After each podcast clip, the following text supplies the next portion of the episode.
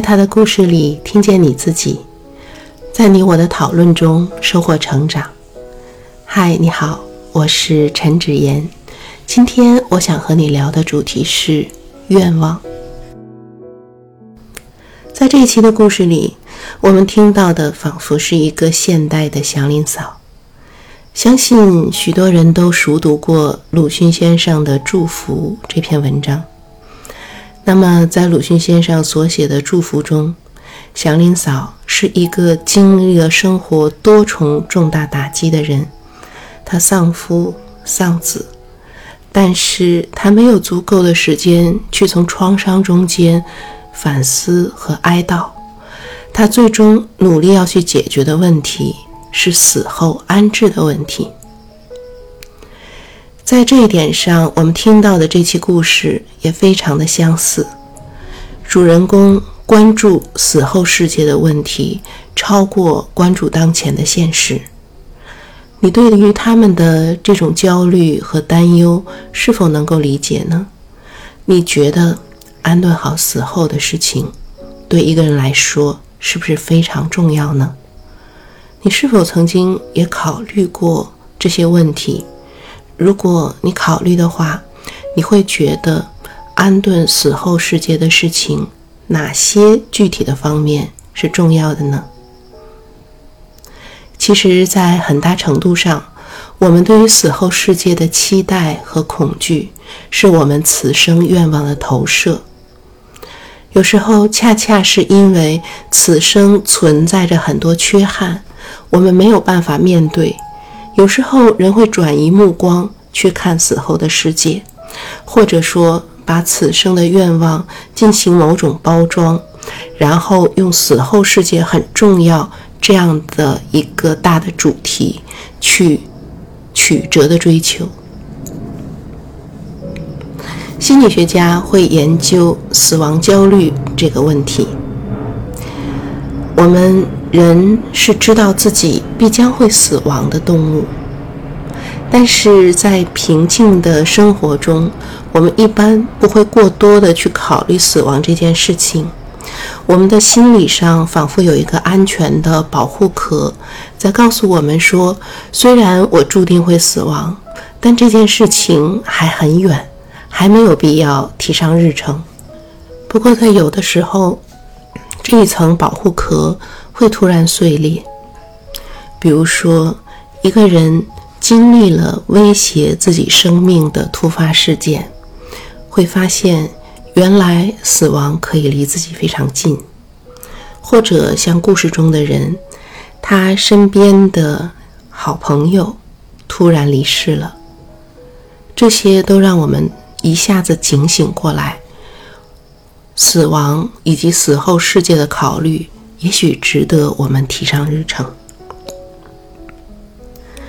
对于死亡焦虑的研究，有一个结果是发现说，一个人在现实此时的生活中满意度越高，反而对死亡焦虑来说是比较轻的。这可能违反很多人常识性的猜测。有很多人会认为说，一个人就是活得很好，所以会舍不得离开这个世界，因此更加恐惧死亡。但其实，可能故事是另外一面。我们生命这一次机会是非常宝贵的，所以当一个人意识到，自己没有用好这次机会，没有达成此生非常重要的愿望的时候，这种缺憾会使一个人很难接纳死亡的存在。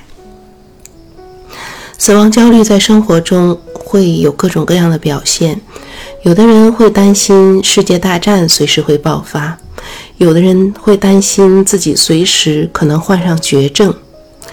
但是，如果我们陷入强烈的死亡焦虑，就没有办法很好的持续现实生活，因为焦虑占据了我们的大脑，让我们没有办法做出生活中更远一些的规划，并且去执行这些规划。也就是说，有一件很矛盾的事情在同时发生。当一个人生活越有缺憾、越不满意的时候，他有可能对于死亡的迫近就更加的焦虑和恐惧。但是由于充满了焦虑和恐惧，又没有办法很好的去安排和解决现实生活中的问题。如果说我们要努力追求一个解决之道的话，那么还是应该尽量的让自己的心得到安抚。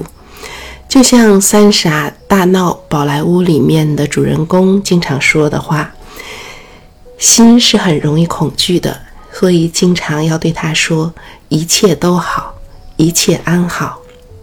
虽然死亡可能在某个地方等着。”但是我仍然要把注意力放在眼前，去追求眼前的相亲、恋爱和解决亲密关系中间的沟通互动的问题，去关注眼前的亲子关系，去反思对于孩子成长来说，我真正认为重要的是什么，去反思自己的这一次生命。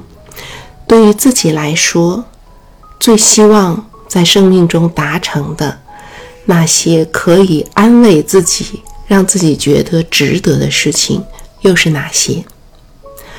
我们对于死后世界的期待和恐惧，很大程度上是我们此生愿望的投射，而解决之道在于我们真正面对自己的愿望，看清自己的愿望，并且为那些值得的愿望。而努力，这就是我对于这期故事的想法。也欢迎你在音频下方留下你的想法和感受，让我们在讨论中收获成长的智慧。